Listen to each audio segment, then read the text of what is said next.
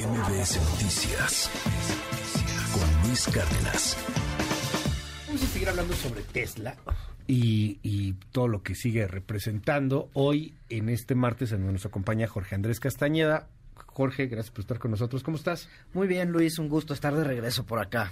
Oye, además nos toca con un asunto muy particular, lo que acaba de suceder en Matamoros, en Tamaulipas, y que tiene que ver con el, con el tema de seguridad.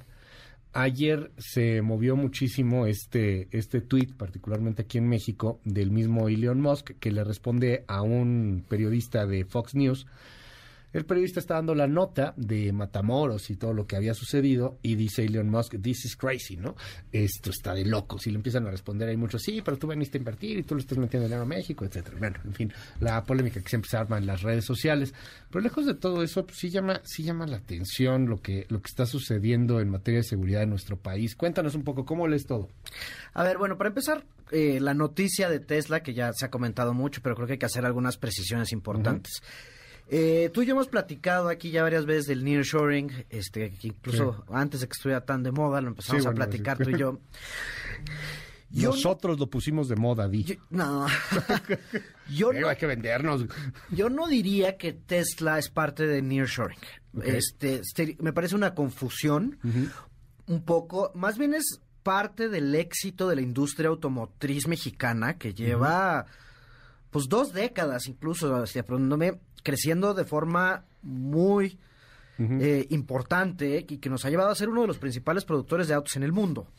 Eh, no es solo Tesla, en su momento fue la última planta de Toyota en Guanajuato, la planta de Kia también en Monterrey, creo que Mazda también es en Monterrey, todas las armadas, eh, BMW en San Luis Potosí.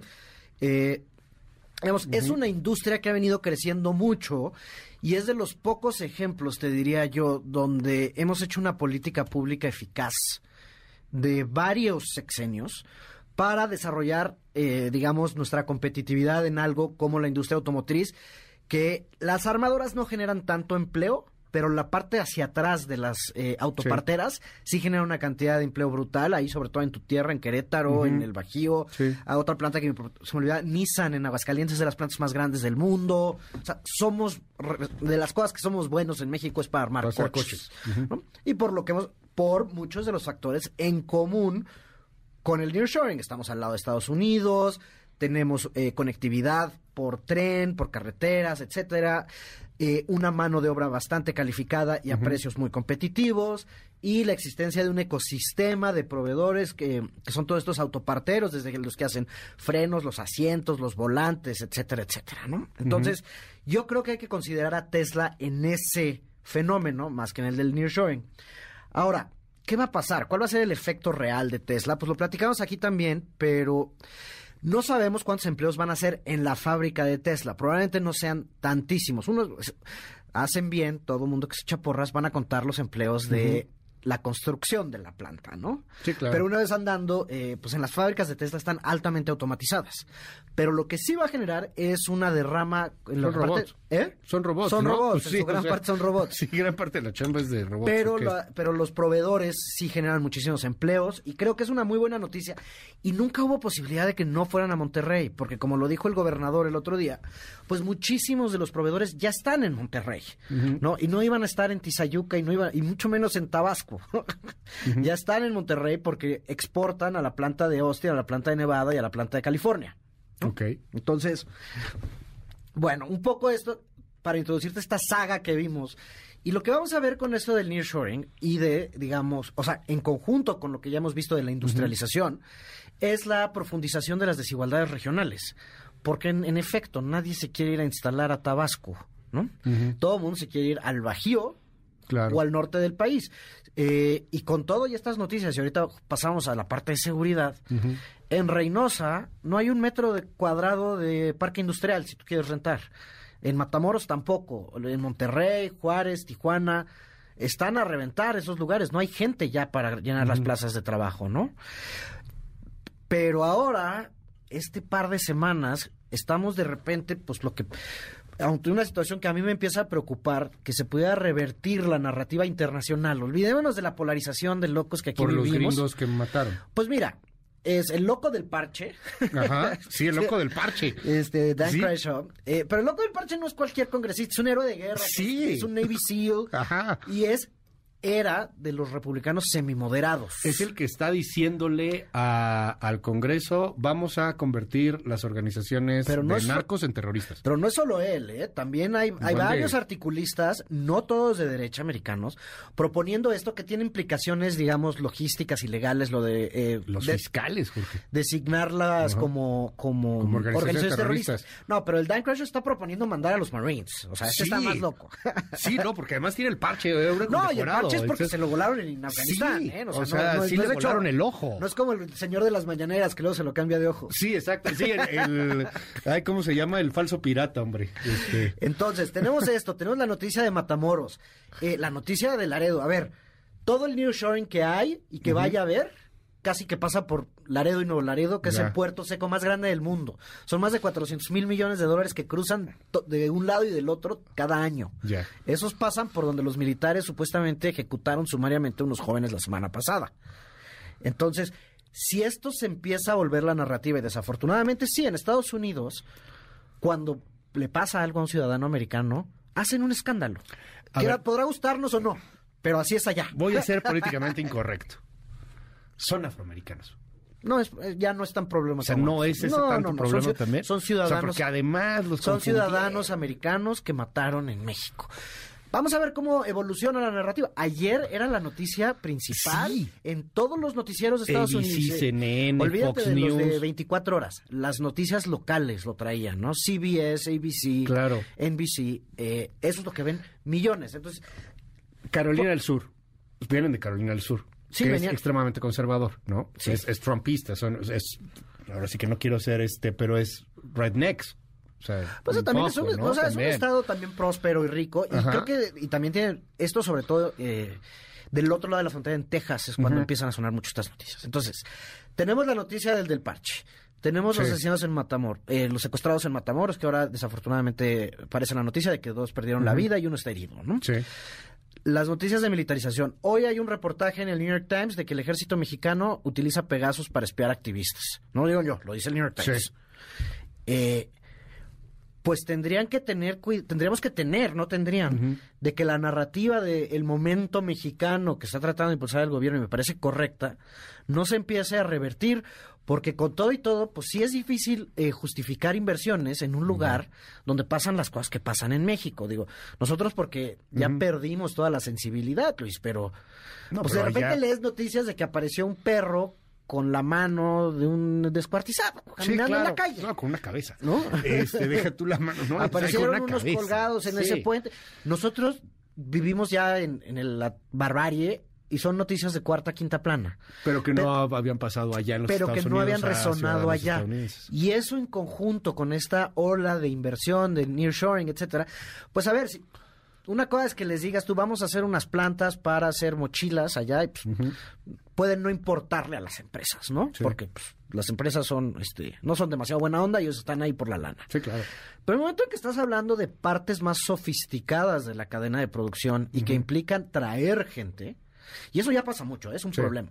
Imagínate que tú tienes una planta en Guanajuato y traes eh, ejecutivos de tu empresa a vivir, trabajar ahí, o simplemente a visitas a las plantas.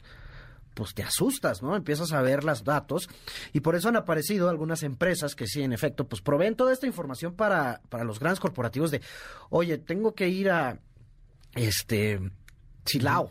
Sí, ¿Cómo claro. están las cosas? Oye, pues, fíjate que cuidado, este, No, y hasta ahí y luego las ahí. rutas, las rutas de transporte, a ver, casi todo, o sea, todo este nearshoring requiere insumos de importación y luego se va a Estados Unidos.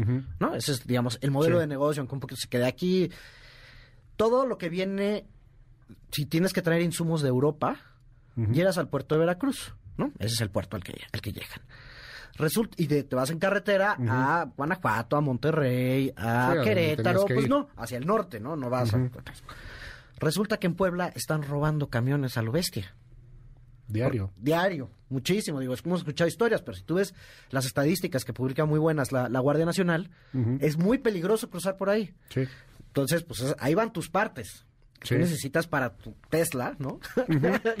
Sí, que vas a ¿cómo armar en Santa no? Catarina. Eh, ahorita la parte de Lázaro Cárdenas y Manzanillo a Monterrey está bastante bien, pero eso mañana se calienta. Llegas a Guanajuato, se empiezan a robar los coches, las madrinas. Entonces, sí, el todo esto para decirte que el desastre de la seguridad, que no es nada nuevo para nosotros, y sí hay mejoras en algunos indicadores marginales y otros no, y, y otra vez, la polarización mexicana. No, no entremos a esa discusión. Si no hacemos algo real, puede volverse a escapar la gallinita de los huevos de oro. Súmale a este momento mexicano que está impulsando una parte del gobierno, la contraparte del gobierno que no lo está impulsando. A ver, porque seamos bien claros, quien lo está impulsando es Ebrard y es la Cancillería, ¿no? Y es una parte que le entendió a este asunto y que se acercó con Trump y nos decían, de pronto el presidente les tumbó el tablero, ¿eh? A una semana de, de anunciar lo de Tesla, cuando dijo, y lo dijo así bien clarito, que en una de esas no daban ni los permisos para la planta si no había agua. Al final, qué bueno que salió como salió. Pero yo quiero hablar de esta división, querido Jorge. O sea, si hay una parte que sí le está impulsando y otra parte que tampoco ayuda mucho cuando hablas del maíz transgénico, cuando hablas de las prohibiciones, cuando hablas de... el pues, tema eléctrico y el tema, tema energético es el más importante en todo esto. Eh, digo, el presidente pues lo lograron convencer, aparentemente Qué bueno. sí, fueron los funcionarios de la Cancillería. Ojo, eh, Marcelo Ebrard está en la India y tenía unos días en Bangladesh, no sé si va a regresar a tratar de atender esta crisis porque pues este yo creo que sí, que ya viene de regreso. Pues sí. Eh, Sí, pues sí. Pero bueno, en el tema eléctrico y en el tema energético, sí, claro que es un problema, ¿no? Este, De hecho, ya está viendo la controversia de, de dónde va a venir la electricidad para la planta de Tesla. Está diciendo el presidente que va a venir de Puerto Peñasco. Es, es, es un poco difícil hacer eso, está lejos, está medio aislada la, parte, la planta de Puerto Peñasco y no alcanzaría para Tesla. ¿eh? Eh, entonces, ¿qué? ¿Les van a dejar hacer su... ya no se llaman autoabastos, ahora se llaman abasto aislado? Porque a los consumidores de Tesla en, en California sí, Sí. les importa con qué luz hizo el coche, ¿eh? Claro. Ellos, o sea, Y a eso es Elon Musk y vende. todo, y a No, Tesla le interesa, vende, pues lo que vende. Eso es lo que vende, por eso claro. los coches valen 60 mil dólares. Sí, claro, sí, pues son coches Aunque este, cero de 20 emisiones. y- aunque aquí hagan el de 25 mil, pues igual. A la Sí. gente que compra Teslas eso le importa, ¿no? Y pues vamos a ver cuál es la postura de la Comisión Federal de Electricidad, de la CRE, del SENACE, porque no, Tesla es el ejemplo y ahorita el que todos sabemos, pero hay congestión en la red eléctrica en gran parte del país. Eh, no se han hecho las inversiones en transmisión y distribución que se necesitaban. Olvídate de los de generación, no se han dado permisos de generación suficientes, hay unos muy pocos allá afuera. Entonces, esta parte del gobierno que parece pues pues que dicen, no, pues vénganse a Tabasco donde hay mucha luz y agua, sí, pero no hay carreteras y no llegamos rápido a Estados Unidos. Y yo le quiero vender a los gringos. La narrativa de... no a los, no a los Sí, la- Guatemala, pues con todo la el narrativa del agachado, amigos, ¿no? O sea, tengo aquí muchos comentarios en el WhatsApp y se vale, digo, aquí saben que aceptamos de todos y, y los y los queremos mucho y además nos, nos gusta leerlos, pero eh, mucha gente dice, ah, pues es que están ahorita, este...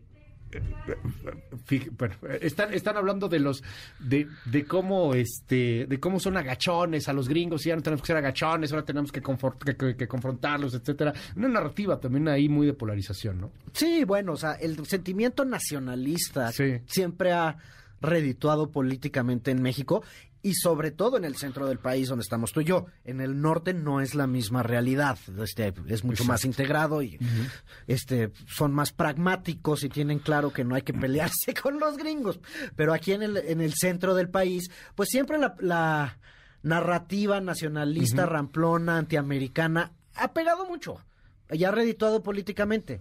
Espero que no sea el camino que sigue el presidente. ¿eh? Este, Bueno. No sabemos qué está haciendo ahorita en la mañanera porque estamos aquí platicando. Lo estamos viendo sin sonido. sí exacto no y, Eh, y entonces, ahorita esta, esta pero no, o sea, lo que queremos ahorita es ser amigos de los gringos para que nos traigan sus fábricas. Se supone. hay, hay que, hay que ir a lo a- distinto. Oye, este, a ver rápidamente, a ver si podemos, a ver si lo alcanzamos, a ver si podemos rápidamente enlazarnos a Fox News. Por eso me fui a Fox News. Breaking news en estos momentos en Fox News. Ahí está ya la información que dio López Obrador, ya está en estos en el Breaking News gringo y están haciendo enlaces y están entrevistando especialistas porque pues sí son dos muertos, dos vivos, ¿no? Están eh, ahorita hablando del tema, estaban eh, en un enlace remoto. A ver, me enlazo rápido. Fox News ya lo está reportando y me imagino que CNN en inglés también ya debe de estarlo reportando. Vamos rápido con lo que pasa en Fox News. Unos segunditos nada más para escuchar cómo va la nota. In Mexico, where your friend is going, where it's not on the on that list of do not travel. Me specifically, I say do not travel anywhere in Mexico. And the reason for that is because these Mexican cartels have even their own checkpoints set up. And you're trying to go through the checkpoint and you're going to a destination that uh, maybe is not on the do not travel list. Uh, they're still in control, so you just never know when you're going to encounter uh, a Mexican cartel Yeah. group there. Ah, that- And, uh, that Ándale, nunca vas a saber cuándo te encontrarás con un cártel, ¿no? Cuando vas a estos lugares que Sí. están prohibidos, que están, no, bueno, que no son sugeridos para viajar. Estaba hablando de las advertencias del Departamento de Estado Sí. eh, sobre ciertos lugares en México, que a cada rato las están cambiando, pero bueno, gran parte del país tiene eh, advertencia y mencionaba, no sé quién es este señor, No sé, ahorita vemos quién es. que eh, pues, Matamoros aparentemente no tenía alerta del Departamento de Estado, pero dice que... Fíjate, es Robert Almont, Robert Almonte, el, el US ex, Marshal ajá, el US Paso. Marshal del Paso. O sea, ya ahorita Fox News trae toda una agenda, al menos de la mañana. Nos mataron a dos ciudadanos estadounidenses en México. Lo que acabas de decir, el cambio de narrativa. el cambio de narrativa. Y digo, Fox News lo ven millones, y millones y millones de gringos americanos, y de, ¿eh? y de no gringos, y además es, es muy del ala eh, muy del- republicana, empresarial, conservadora. Sí, sí, sí, o sea, es de la derecha y de la parte conservadora. Y vamos a ver qué dice el loco del parche. O sea, espérate un ratito. Sí. si no es que ya tuiteó. Eh, lo, lo estamos monitoreando, todavía no, pero sí, seguramente sí hablará del tema. Ya también lo tienen en cobertura especial en CNN en estos momentos también. Este, ahí, ahí están entrevistando ahí a algunos especialistas. Bueno, pues vamos a darle seguimiento al tema. Este, Este, Y ojalá que, la, bueno, que el que, se, que, que está herido se recupere y que la Sí, otra persona claro. que está con vida esté bien. Este, Pero pues mataron a dos. Pues sí, todos perdieron la vida. ¿Qué pasa? Que ya lo sabemos, mañana van a salir a marchar las mujeres porque matan a una mujer, matan que es 11 mujeres al día en el Más o país, menos, ¿no? ujú. Eh, y, y hay 100 homicidios, entre 80 y 100 homicidios dolosos Claro. al día en el país. Dos gringos, no es nada nuevo, no. Pero resulta que es en un momento en que la relación está tensa, hay problemas, bien está todo el tema de la frontera, que ha sido una plataforma electoral para muchos, no solo para Trump, porque si hay un desastre en la parte migratoria en la frontera, claro. y te lo dicen incluso demócratas, Ajá. de Texas, etcétera. Entonces, pues estamos en esto. Eh, ah, mira, sí, breaking news. Sí, tengo que ya lo tienen en... No, y también ya está en ABC News, o sea, se está ya moviendo, o sea, ahorita ya lo tienen todas las agencias gringas, o sea, los medios gringos ya lo traen en cobertura, entonces, bueno, nada más ahí para dejar, vamos a ver las reacciones que se vayan dando alrededor del día y pues que lamentablemente le pegan y le salpican mucho a este eh, Mexican Moment que estaban tratando de impulsar o que están tratando de impulsar una parte del gobierno. Y ahora, a las empresas, o sea, hay que ver Sí. qué efecto tiene esto. Porque las empresas tampoco son peritos en dulces. Pues ellos, Sí. No, hay cosas que asumen que riesgos, les ¿no? importa y otras a las que no. Claro. Dependiendo de la situación de cada quien. Bueno, pues está, vamos a seguir de cerca el tema. Ahí está, lo están transmitiendo en Fox News, están transmitiendo el video del cual le hablábamos hace rato, este video que se estuvo moviendo mucho, en donde, Terrible. bueno, fue el Pues el enfrentamiento levantón, del viernes. ¿no? El levantón y en donde, bueno, pues ahí parece que están justamente aventando dos cuerpos. Hoy sabemos, fueron dos estadounidenses que terminaron muertos. Jorge, mil gracias, te seguimos en tus redes. Jorge Acasta, ahí estamos en Twitter, el- los jueves en El Economista, en N más Media lunes y miércoles. Esta semana no vamos miércoles, pero pues ahí estamos en, en diversos foros. Ahí te, ahí te escuchamos. Gracias, Jorge. MBS Noticias con Luis Cárdenas.